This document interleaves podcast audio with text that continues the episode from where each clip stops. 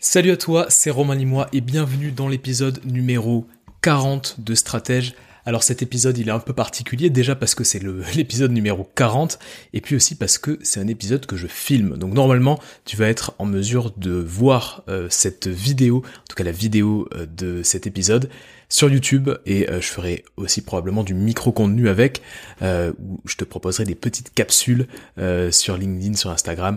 En tout cas, j'ai envie de tester ce format vidéo qui est important. Et c'est vrai que ça fait 40 épisodes que, que j'enregistre sans vidéo. Donc c'est le moment d'enregistrer avec la vidéo. Donc tu peux voir mon magnifique setup si tu me vois en vidéo. Et si tu m'écoutes comme d'habitude, bah, je suis ravi de te retrouver. déjà, déjà l'épisode numéro 40.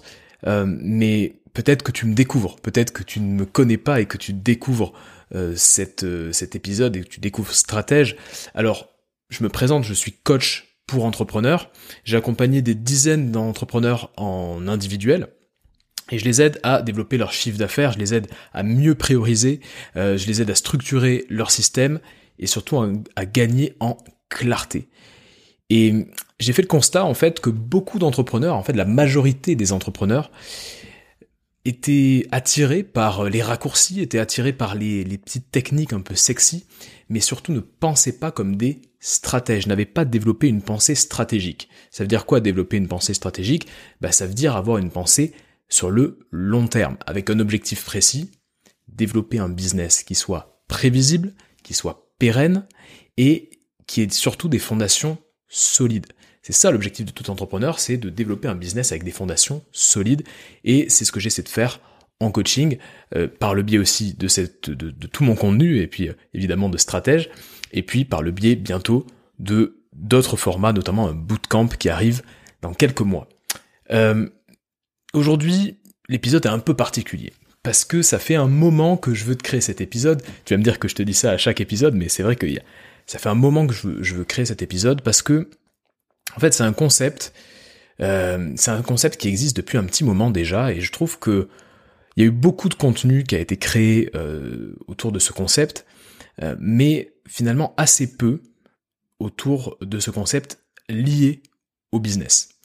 Et développer un business qui résiste aux crises, en fait, ça a été pour moi une sorte d'obsession depuis la pandémie de 2020, la pandémie du, Covid.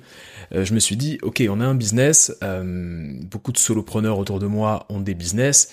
L'objectif, c'est que on puisse euh, bah, continuer à faire tourner nos activités et même faire en sorte qu'elles soient résistantes, ces entreprises. Et donc, c'est ce qu'on se dit. Ce qu'on dit, c'est que les, les leaders sont anticycliques les leaders sont anticycliques. Euh, ça veut dire quoi? Ça veut dire que le leader, il est, on va dire, immune au cycle, immune aux différentes crises. C'est hyper important de comprendre ça. Les leaders sont anticycliques. Et un des grands leaders justement de notre époque, qu'on a la chance d'avoir autour de nous, et qui surtout publie énormément, c'est quelqu'un qui s'appelle Nassim Taleb. Nassim Taleb, c'est un, ex-trader en fait, hein, qui est libanais je crois. Et euh, ce, Nassim Taleb, il a créé, il a publié un certain nombre de livres, notamment un livre euh, qui s'appelle Antifragile, donc on y vient à cette notion d'antifragilité, et qui est en fait un énorme chef-d'œuvre. Euh, au-delà de, sortir anti Antifragile, il a aussi sorti énormément de, de, livres sur le hasard, tu vois par exemple, le hasard. donc le, signe noir, voilà, bref, tous ces livres sont regroupés dans une, dans une sorte de, d'anthologie qui s'appelle Inserto, que je te conseille, qui est vraiment de l'ordre du chef-d'œuvre. Et à mon avis, on va encore, consommer du Nassim Taleb, on va encore lire, on va encore étudier du Nassim Taleb dans les 50 prochaines années. Et finalement, je me suis dit très, très bien, antifragile, ça fait un petit moment que j'ai lu ce livre-là. Euh, comment faire pour avoir un pont entre ce concept-là et ce qui te concerne toi, c'est-à-dire le fait de lancer un business. Alors dans cet épisode, je vais t'expliquer vraiment ce que c'est que ce concept d'antifragilité. Je vais essayer de te l'expliquer le plus simplement possible. Et puis je vais te donner des clés. Euh, des clés pour développer ton business, pour faire en sorte que ton business soit antifragile, et surtout des clés que tu vas pouvoir appliquer tout de suite. Euh, mon but avec cet épisode, c'est que tu puisses réfléchir juste à la fin de cet épisode, quand tu as écouté ou quand tu as regardé cet épisode, à la fin, tu puisses te dire, ok, comment je peux faire pour penser mon business avec cet angle de l'anti-fragilité Comment je peux faire pour développer un business qui soit résistant aux crises? Et hum, je vais te donner tout de suite le programme de cet épisode. Tu sais, quelquefois, je te donne le programme, comme ça, tu sais à peu près à quelle sauce tu vas être mangé. moi, c'est important, euh, quand j'écoute des épisodes, d'avoir un peu le, les, différentes, euh, les différentes parties. Donc, je vais te présenter ce programme-là. Euh, et, puis ensuite, on va démarrer, parce que c'est important d'aller dans le vif du sujet. Alors, qu'est-ce que l'antifragilité C'est la première chose qu'on va voir ensemble. Qu'est-ce que l'antifragilité? Ensuite, on va se demander pourquoi tu dois éviter à tout prix ce que j'appelle l'effet Cendrillon. T'inquiète pas, je t'expliquerai tout ça dans un instant. L'invention de 1971 qui te permettra d'être en contact euh, avec tes clients, même si autour de toi, c'est l'apocalypse. Comment une mauvaise, on va dire une, oui, une mauvaise série des années 80, 80-90 peut te rendre antifragile. Comment cette série, qui n'était pas terrible, peut te rendre antifragile et peut faire en sorte que ton business soit antifragile? Et puis, on verra pour terminer, on se posera une question. Est-ce que vendre son temps, est-ce que vendre son temps fragilise ton business? C'est une question que j'ai souvent en coaching. Est-ce que vendre mon temps, est-ce qu'il faut que je vende mon temps? J'ai envie de vendre mon temps, je n'ai pas envie de vendre mon temps. Il y a vraiment un sujet sur le fait de vendre son temps et c'est très lié à l'antifragilité, tu verras, je vais t'expliquer tout ça avant de démarrer, si cet épisode te plaît, tu es en train d'écouter l'épisode et tu te dis ok, il y a de la valeur. Je te conseille deux choses. La première, déjà, c'est de le partager à au moins une personne. Fais-lui ce cadeau. Fais-lui ce cadeau à cet entrepreneur à qui tu vas le partager. Une personne autour de toi qui peut-être a besoin de ces informations pour développer son business. Alors partage-lui simplement cet épisode. Tu fais copier-coller et tu lui partages l'épisode. Deuxièmement, prends un papier et un crayon, prends un stylo et un carnet, prendre quoi noter, parce que ça sert à rien d'écouter un épisode et de juste l'écouter, que ça rentre par ici, que ça ressort par l'autre côté. C'est hyper important euh, bah, de, garder une trace, en fait, de tout ce que tu écoutes pour l'appliquer. Euh, voilà, t'es pas en train d'écouter de la musique, t'es en train d'écouter un contenu qui peut t'aider dans ton business. Donc prends des notes, ou en tout cas, note quelques punchlines qui t'intéressent, et repense-y, c'est important d'être proactif, d'être actif. Tu peux aussi télécharger un PDF que j'ai vraiment créé il y a peu de temps qui s'appelle 40 contenus intemporels pour obtenir tes objectifs, pour atteindre tes objectifs business. 40 contenus intemporels pour atteindre tes objectifs business. C'est un, PDF où j'ai regroupé vraiment tous les contenus intemporels qui euh, euh, m'ont vraiment bah, marqué, qui m'ont euh, qui m'ont apporté énormément de valeur. Et, donc du coup j'ai eu envie de te les partager. Je les ai regroupés. Il y a des films, il y a des livres évidemment, il y a beaucoup de livres. Il y a des podcasts, des épisodes de podcasts en français, en anglais. Il y a des documentaires, il y a des biographies. Je t'ai tout regroupé dans un PDF et dans la description juste au-dessous, tu vas pouvoir le télécharger. Voilà ce que je voulais te dire avant de commencer. On démarre directement avec la première partie. Qu'est-ce que l'antifragilité? Alors, qu'est-ce que l'antifragilité? Écoute bien ce que je vais te dire. Le vent éteint la bougie, mais anime le feu. Le vent éteint la bougie, mais anime le feu. Garde bien en tête ce que je viens de te dire là. Qu'est-ce que l'antifragilité? Évidemment, le mieux, c'est de passer par euh, la définition de Nassim Taleb. Je vais te lire cette définition qui est très claire. Certains objets tirent profit des chocs.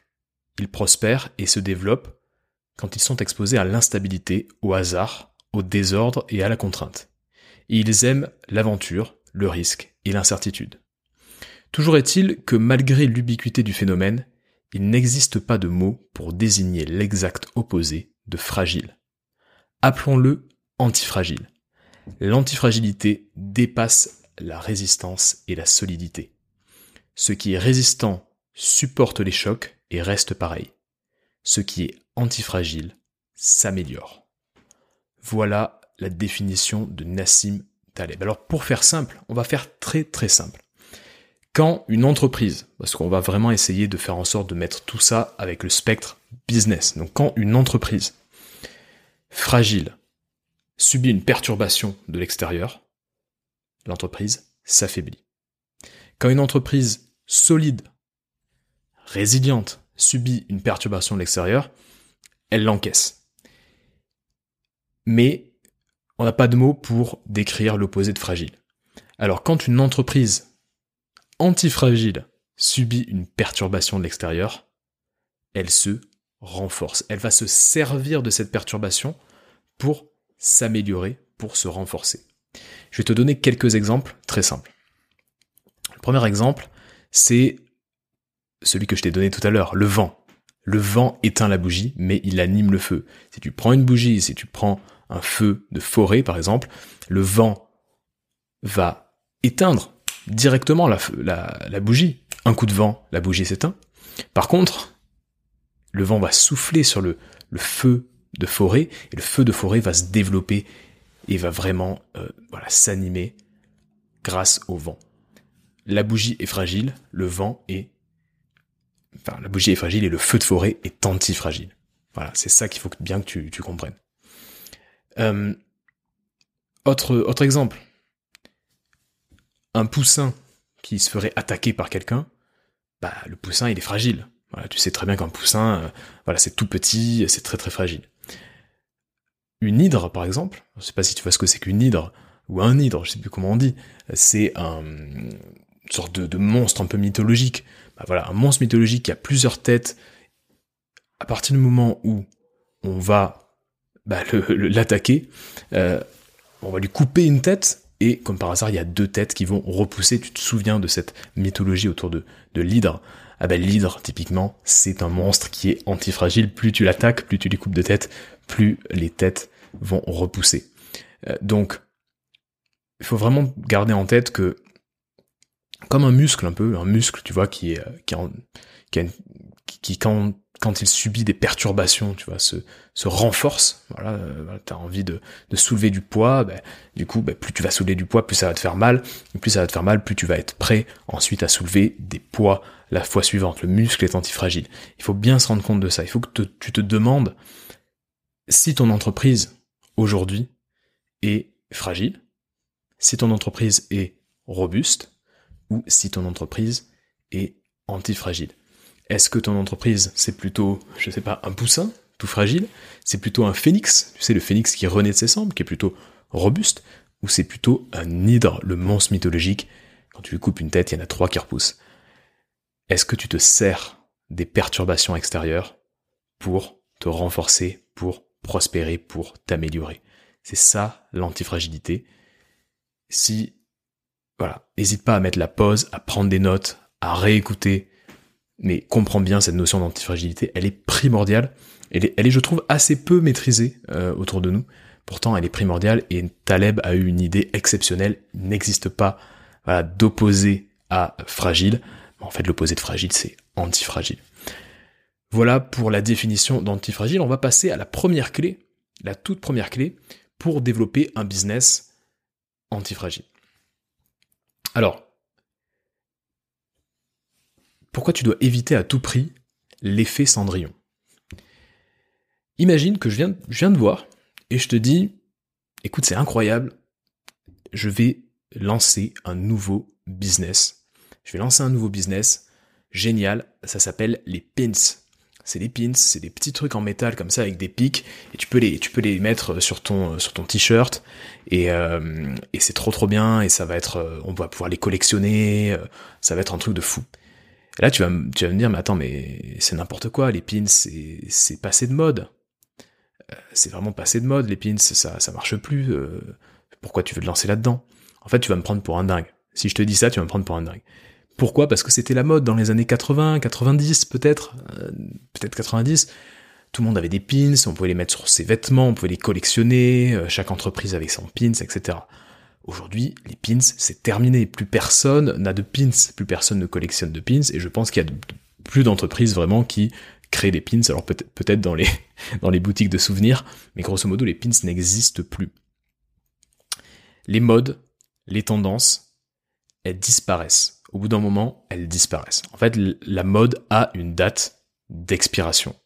Et si tu te rappelles bien l'histoire de Cendrillon, qu'est-ce qui se passe? Quand les douze coups de minuit sonnent, la Cendrillon, elle est obligée de rentrer. Et si elle dépasse minuit, tout se transforme, toute cette magie, sa robe, ses chaussures, tout se redevient poussière, ou en tout cas tout se retransforme. Par exemple, son carrosse se transforme en citrouille, tu vois. Euh, passer les douze coups de minuit, son carrosse se transforme en citrouille. Et toi, tu veux pas que ton entreprise se transforme en citrouille.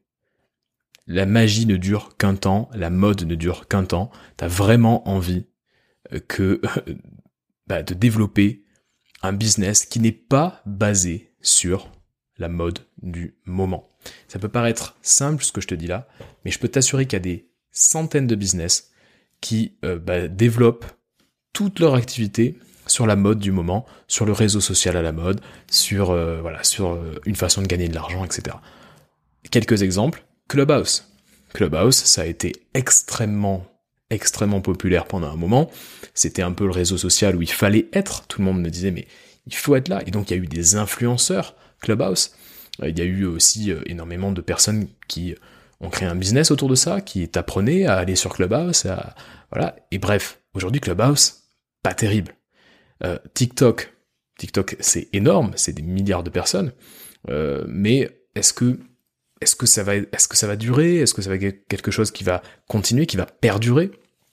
Euh, Voilà, avant Facebook, il y avait Friendster. Qui se souvient de Friendster? Qui se souvient de MySpace, par exemple? Bon, voilà, c'était des tendances qui se sont fait écraser par d'autres tendances, et on ne sait pas trop ce qui va durer. les NFT, par exemple, très intéressant dans le domaine de la blockchain, euh, moi, je trouve ça intéressant, mais est-ce que tu dois baser ton business sur ce genre de nouveautés-là Est-ce que tu es bien sûr que c'est pas juste une mode? Est-ce que tu es bien sûr qu'il n'y a, pas juste une date de péremption?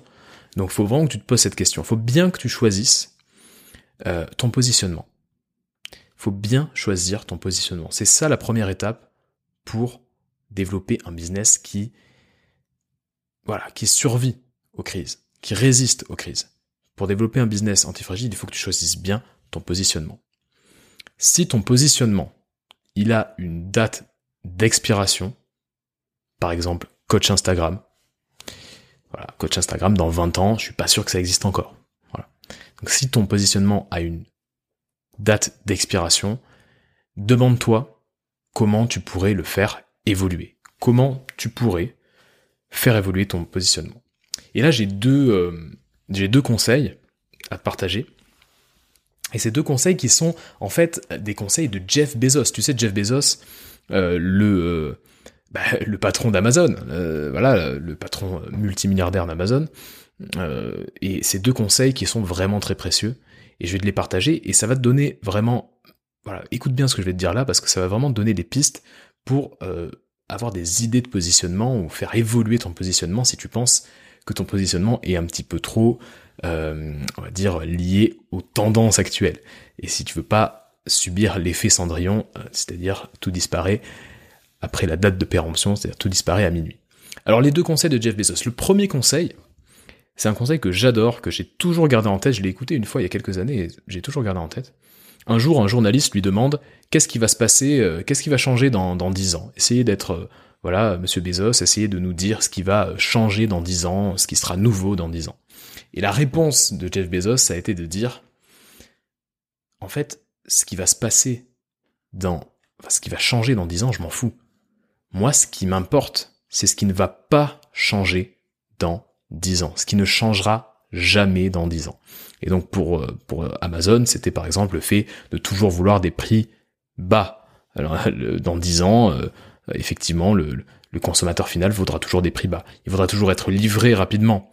Donc il a compris qu'il fallait vraiment mettre les bouchées doubles sur ce qui ne changeait pas dans 10 ans, plutôt que sur ce qui allait changer dans 10 ans.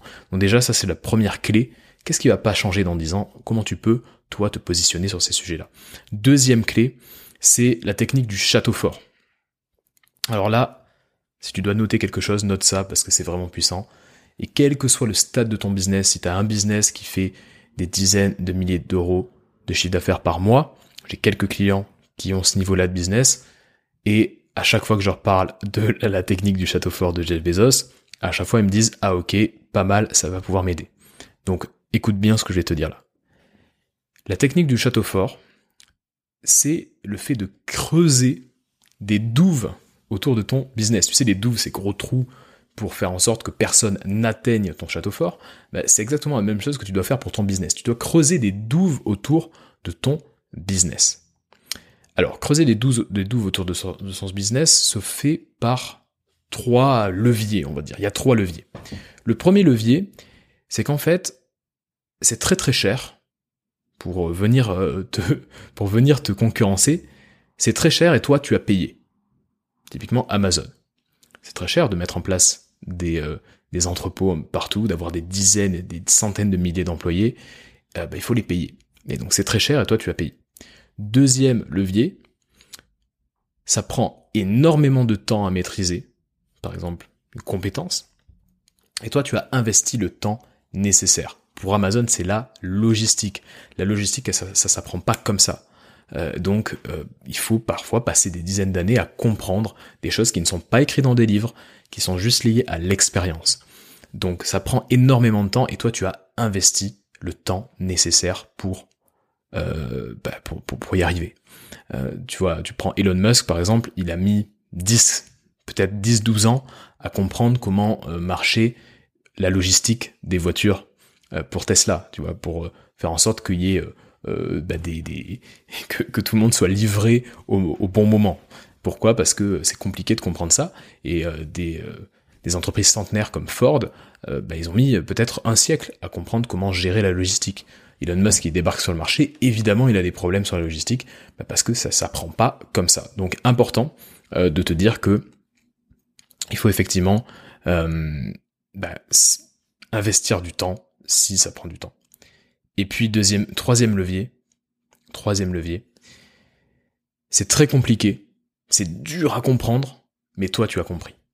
Donc je répète les trois leviers. C'est très cher et tu payes. ça prend beaucoup de temps et toi tu investis le temps. Et c'est très compliqué, mais toi tu as compris. Si tu as ces trois leviers là, tu t'appelles Amazon. Si tu as au moins un de ces leviers, déjà ça permet de créer un petit peu des douves, de bien te positionner, de faire en sorte que personne vienne t'attaquer et de faire en sorte surtout d'être anticyclique, antifragile. Donc voilà, c'est ça la technique du château fort, très cher est à payer, ça prend du temps et t'as investi le temps et c'est compliqué et toi tu as compris. En réfléchis un peu, euh, mets en, en perspective cette technique-là avec le business que tu es en train de créer. Si c'est pas cher, bah, ça veut dire que la barrière, ce qu'on appelle la barrière à l'entrée, euh, bah, elle est facilement euh, franchissable parce que quelqu'un pourra venir. Si ça prend pas du tout du temps à mettre en place ton positionnement et là où tu te situes, le marché que tu as envie de, euh, bah de voilà d'adresser, si ça prend pas du tout de temps à, créer un business comme le tien, eh ben, pareil, barrière à l'entrée, facilement franchissable. Et troisièmement, si c'est pas du, coup, du tout compliqué à comprendre, euh, eh ben forcément, pareil, la barrière à l'entrée est franchissable très facilement. Donc réfléchis bien à ces trois euh, voilà ces trois leviers, la technique du château fort. Donc bien se positionner, c'est important. Et c'est peut-être une des clés les plus importantes pour développer un business qui résiste aux crises. On va passer à la deuxième clé qui est de fait de rentrer en contact avec tes clients de façon anticyclique, quelle que soit la situation extérieure, même si elle est de, mauvaise qualité, il faut que tu puisses rentrer facilement en contact avec tes clients et avec tes futurs clients. Et je vais te parler de l'invention qui date de 1971 et qui te permettra justement d'être en contact avec tes clients, même si autour de toi c'est l'apocalypse. Euh, dernièrement, je pense que tu as remarqué toi aussi, dernièrement, toute la galaxie Facebook, quand je dis toute la galaxie, c'est WhatsApp, c'est Instagram, c'est Messenger, c'est Facebook, toute la galaxie Facebook euh, a subi un, une sorte de shutdown, a subi une sorte de panne terrible. Et donc, euh, Facebook et toutes, et tous ces, toutes ces sociétés mères, toutes ces filiales ont été indisponibles pendant 10 heures. Ça a créé un énorme bordel. Et euh, évidemment, toutes les personnes qui étaient dans le business ont réfléchi à cette situation parce que d'un coup, ils n'avaient plus accès ni à WhatsApp, ni à Facebook, ni à Instagram, ni etc. Qu'est-ce qui se serait passé si Facebook avait été down pendant 48 heures? Qu'est-ce qui se serait passé euh, si, euh, en fait, les réseaux, les réseaux sociaux n'existaient plus? Si les réseaux sociaux avaient complètement craché pendant trois semaines Qu'est-ce qui se serait passé pour ton business? Et troisième question, qu'est-ce qui se serait passé si tu avais été censuré sur toutes les plateformes comme l'ancien président des États-Unis, Donald Trump, qui a quand même été censuré? il ne peut plus aller euh, sur les réseaux. Euh, donc tu remarques bien que finalement, euh, tout ça est très fragile. Et il y a dix ans, je regardais une vidéo d'un entrepreneur que j'apprécie, qui s'appelle Olivier Roland, qui est un des premiers infopreneurs français. Et Olivier Roland, dans une de ses vidéos, il avait une formule qui m'a complètement marqué, formule un peu putaclic, je te le, je te le concède, mais qui m'a vraiment marqué. Et cette formule, c'est ta liste. Ta liste est une machine à imprimer des billets de banque.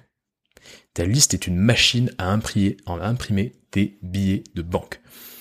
Au-delà de cette formule ultra putaclic, en fait, il fait référence à ta liste email. Et cette petite technologie dont j'ai envie de te parler, cette petite technologie qui a été inventée en 1971, c'est tout simplement le mail. C'est la technologie la plus antifragile qui, euh, à mon avis, est peut-être la technologie qui va te permettre de développer ton business quoi qu'il se passe autour de toi.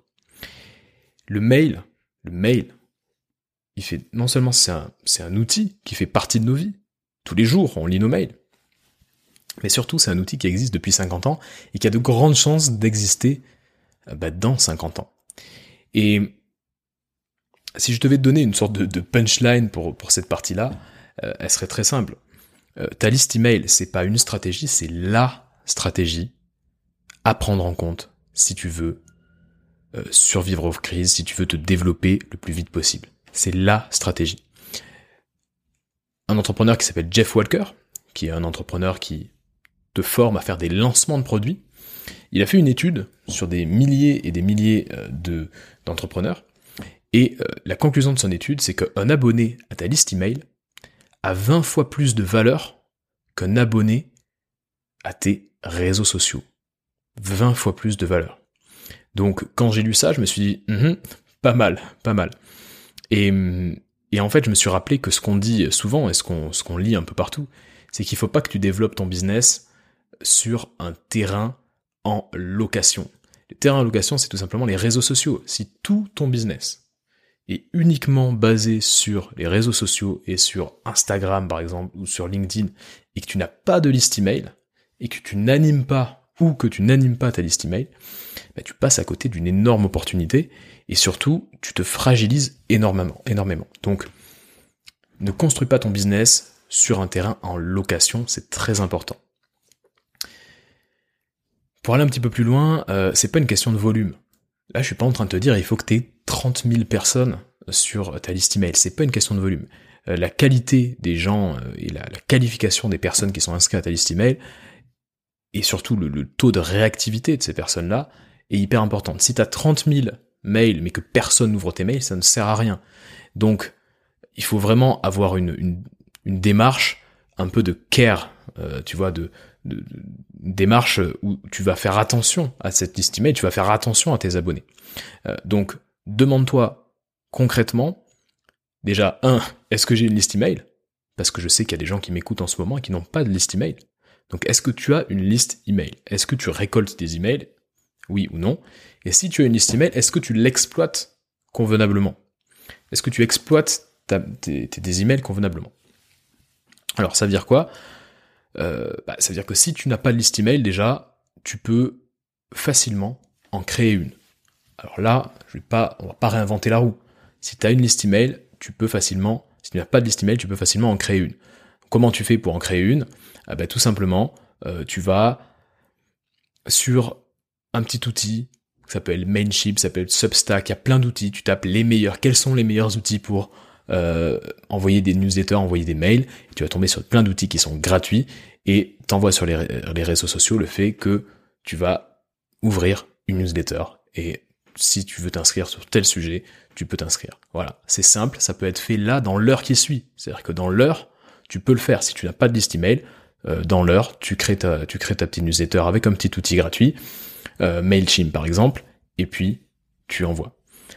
Si tu, as déjà une liste email mais que tu te rends compte que tu l'exploites pas vraiment, que c'est pas vraiment un relais de croissance pour toi, que c'est pas vraiment, euh, on va dire, un outil pour, bah, pour te développer, dans ce cas-là, demande-toi comment je peux apporter de la valeur à mes abonnés. C'est-à-dire que même si tu as ne serait-ce que 25 personnes qui sont abonnées, bah, ils se sont abonnés pour une raison. Euh, ils sont abonnés parce que soit ils t'apprécient, soit ils apprécient ton contenu, soit ils te connaissent bien, etc. Qu'est-ce que tu peux leur donner pour leur apporter de la valeur? Ça peut être du contenu, ça peut être tout ce que tu veux, mais il faut vraiment que tu te demandes qu'est-ce que je peux apporter à ma liste email. Voilà pour cette partie. En 71, le mail, premier mail est envoyé en 71, et depuis, ça reste un outil incroyable. Donc vraiment, euh, voilà. La valeur est dans la liste email, ne l'oublie jamais. Et je pense que c'est vraiment important. ta liste email, c'est vraiment ton bien le plus précieux. Et je pense, en fait, que pourquoi, pourquoi c'est ton bien le plus précieux? Parce que ben même si c'est l'apocalypse et que tous les réseaux sociaux pètent les uns après les autres, tu auras toujours ta liste email. Tu peux même télécharger la liste euh, en fichier CNV euh, et puis euh, et puis garder un fichier sur ton ordinateur. voilà, tu possèdes ta liste email. N'oublie pas, ne construis pas un business sur un terrain en location. On va passer à la troisième clé, la troisième clé pour développer un business qui résiste aux crises. Et là, je vais te parler d'une série pas terrible, mais j'avoue que voilà, je, te fais une confession, je l'aimais pas mal cette série, je l'aimais beaucoup. Mais c'est pas une grande série, hein, tu vois, c'est pas Breaking Bad ou ce genre de série là qui qui font qui vont rester dans la légende. mais c'est une série des années 80 qui va te te permettre d'aller euh, sur les voies de l'antifragilité, en tout cas de, qui va te donner des indices, qui va te donner des clés pour justement développer un business euh, euh, antifragile. et cette série des années 80, c'est MacGyver. MacGyver, tu dois sûrement avoir la petite musique de MacGyver dans la tête quand je te parle de ça. Et si tu ne connais pas MacGyver, en fait, c'était une sorte d'agent, on sait pas trop, mais je pense une sorte d'agent, en tout cas il travaillait pour une, une organisation, et euh, c'est un agent qui se sortait de toutes les situations les plus dingues grâce à deux choses, ses connaissances scientifiques, sa débrouillardise, et puis euh, les objets qu'il avait autour de lui. En fait, il exploitait au maximum tout ce qu'il avait sous la main. Donc par exemple, il allait créer avec un canapé, faire un levier pour ouvrir une fenêtre, euh, avec un sèche-cheveux, créer...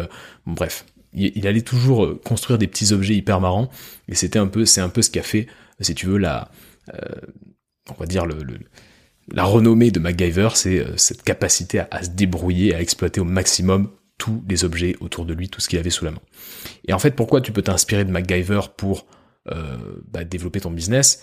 Parce que quand tu es dans une situation compliquée, quand tu es dans une situation challengeante, quand autour de toi, bah, il y a des perturbations, quand il y a de l'incertitude, le plus simple déjà, dans un premier temps, c'est d'essayer d'améliorer l'existant d'améliorer euh, ce que tu as sous la main, tu vois, d'améliorer les systèmes, les process, les offres que tu as sous la main, que tu as déjà développées et qui ont déjà porté leurs fruits. Si un système que tu as mis en place fonctionne, exploite-le au maximum. Tu sais, on parle souvent de poule aux œufs d'or. Moi, j'aime bien cette expression de la poule aux œufs d'or. Ne tue pas la poule aux œufs d'or ne tue pas la poule aux œufs d'or, ou alors ne pars pas à la recherche d'une poule encore plus grosse ou, euh, euh, tu vois d'un de, voilà d'une autruche aux œufs d'or.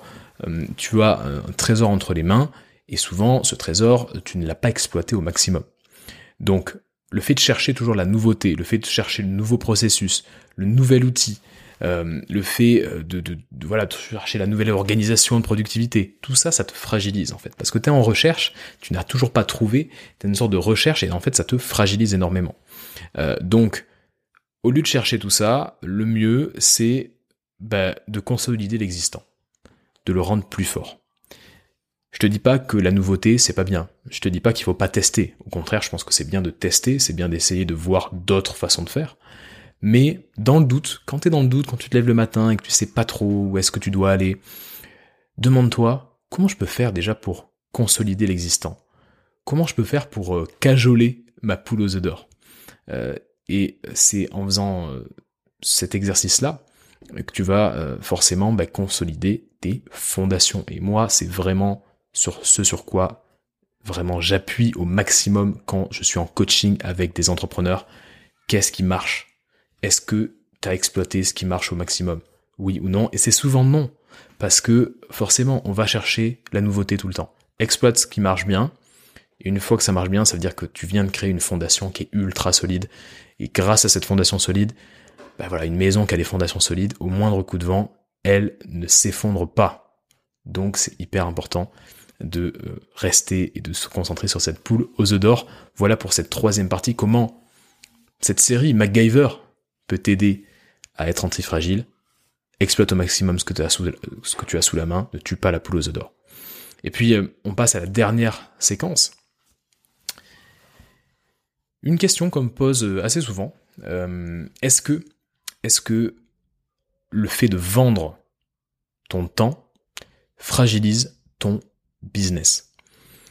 Dernièrement, écouté un podcast d'un entrepreneur qui s'appelle Damien P, euh, qui est pas extrêmement visible, mais euh, son contenu est, de qualité. Et Damien P, comme beaucoup d'entrepreneurs, il est inscrit à des masterminds. Et quand tu es inscrit dans un mastermind, c'est peut-être ton cas, euh, souvent la question qu'on te pose, c'est bah, quel, quel est ton chiffre d'affaires mensuel? Combien tu rentres d'argent tous les mois? Et donc on lui pose souvent cette question, et lui il aime pas trop qu'on lui pose cette question. Et donc souvent, voilà ce qu'il répond.